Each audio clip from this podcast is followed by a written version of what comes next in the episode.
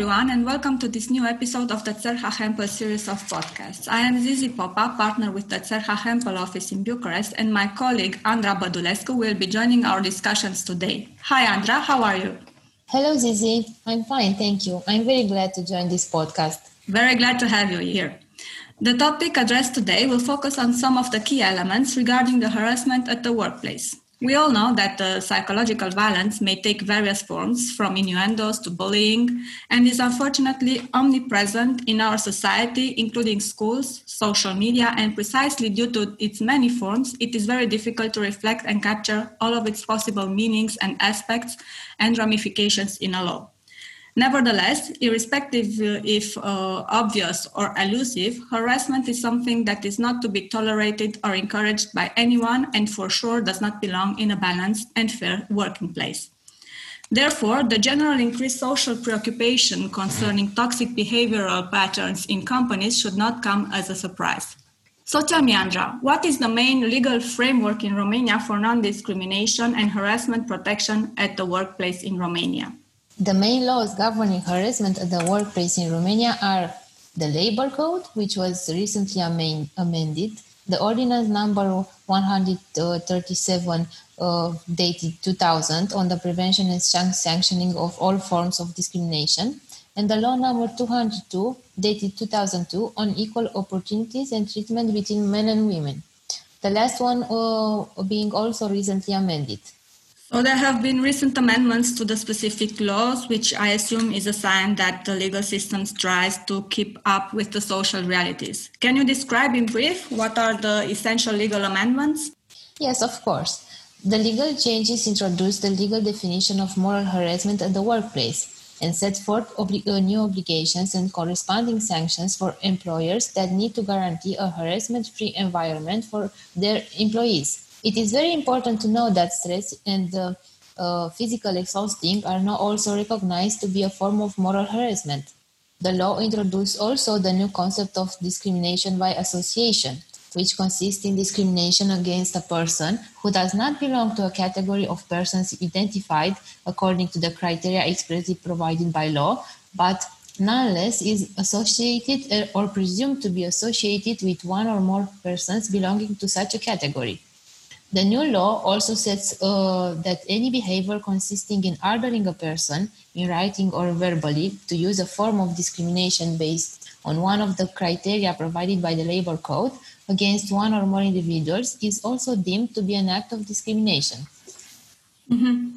So you mentioned earlier the concept of moral harassment at the workplace and the legal novelty, novelty regarding the content of such notion.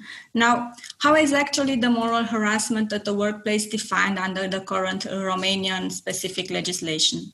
This can be a behavior under any of the following forms hostile, unwanted conduct, verbal comments, actions, gestures, exercised with regard to with regard to an employee by another employee who is his, her manager or, or subordinate and or an employee hierarchical uh, comparable in relation to employment relationship with the purpose of deteriorating or causing a deterioration of the work conditions. This deterioration can be, for example, the disturbance of work environment, the stress uh, and the physical exhausting caused to an employee, the violation of the employee's rights or dignity, damages to the employee's physical or mental health, or compromising the employee's professional evolution. What about the judicial practice? What behavior would normally qualify as moral harassment at the workplace, or what kind of actions are usually considered by the courts and the Romanian judicial practice to be moral harassment? Over the years, Romanian courts considered that psychological harassment consists in um, uh, those intentional behaviors lacking an objective justification which occur over a significant period of time and which are aimed at affecting the personality, dignity, or physical uh, integrity of employees. In Romania, there have been many cases where an employee requested moral damages based on harassment, and there were recent decisions granting compensation to employees for enduring har- harassment at uh, the workplace. We have also two examples.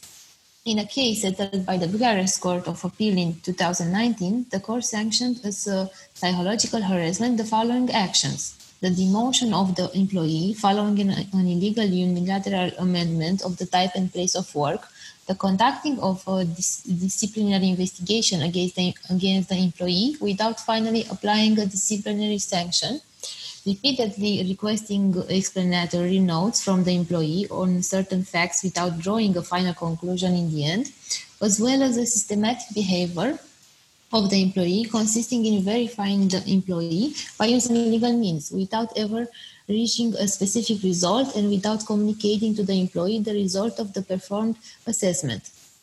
In this case, the Court of Appeal ordered the employer to cover moral damages in the amount of 5,000 euro.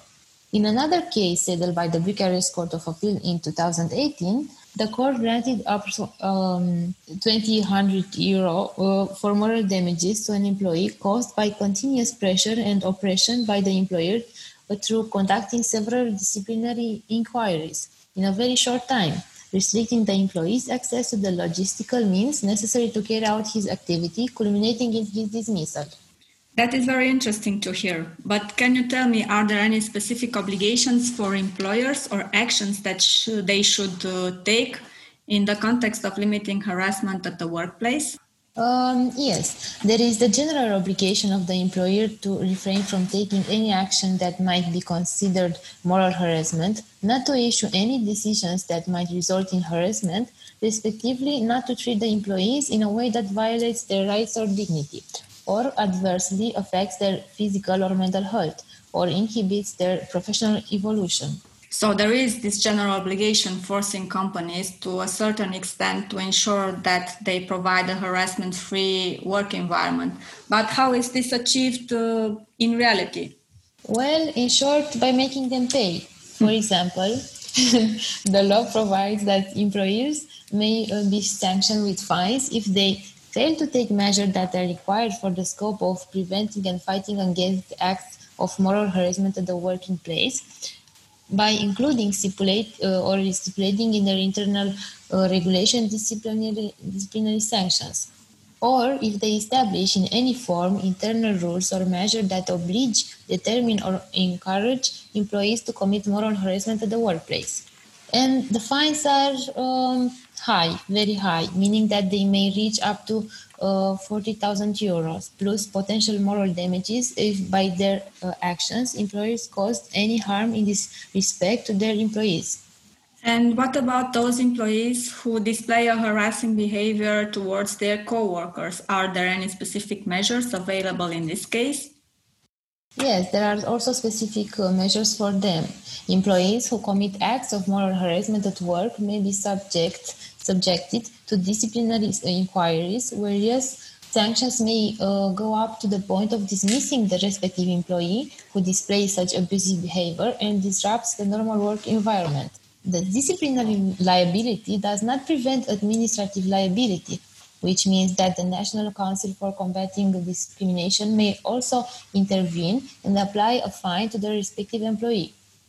Hence, those co-workers who are quite, uh, guilty of moral harassment at work and who violate uh, the rights or dignity of another employee may be sanctioned with a fine ranging up to 3,000 euros. Uh, so tell me, Andra, who can an employee turn to in case he or she feels harassed at the workplace, and what can they expect or hope to achieve in case of a complaint? Mm, besides uh, submitting a complaint with the National Council for Combating Discrimination, as mentioned before, employees who consider themselves victims of harassment at the workplace may, uh, may file a complaint against their employers in front of the courts and ask for moral damages. Nevertheless, the respective employee needs to be able to prove the factual elements of the harassment and that he or she is the victim of moral harassment acts. Thank you, Andra, very much for sharing this information with us. And thanks everyone for listening. Stay tuned and join us again for our next episode. Until then, stay safe. Bye bye.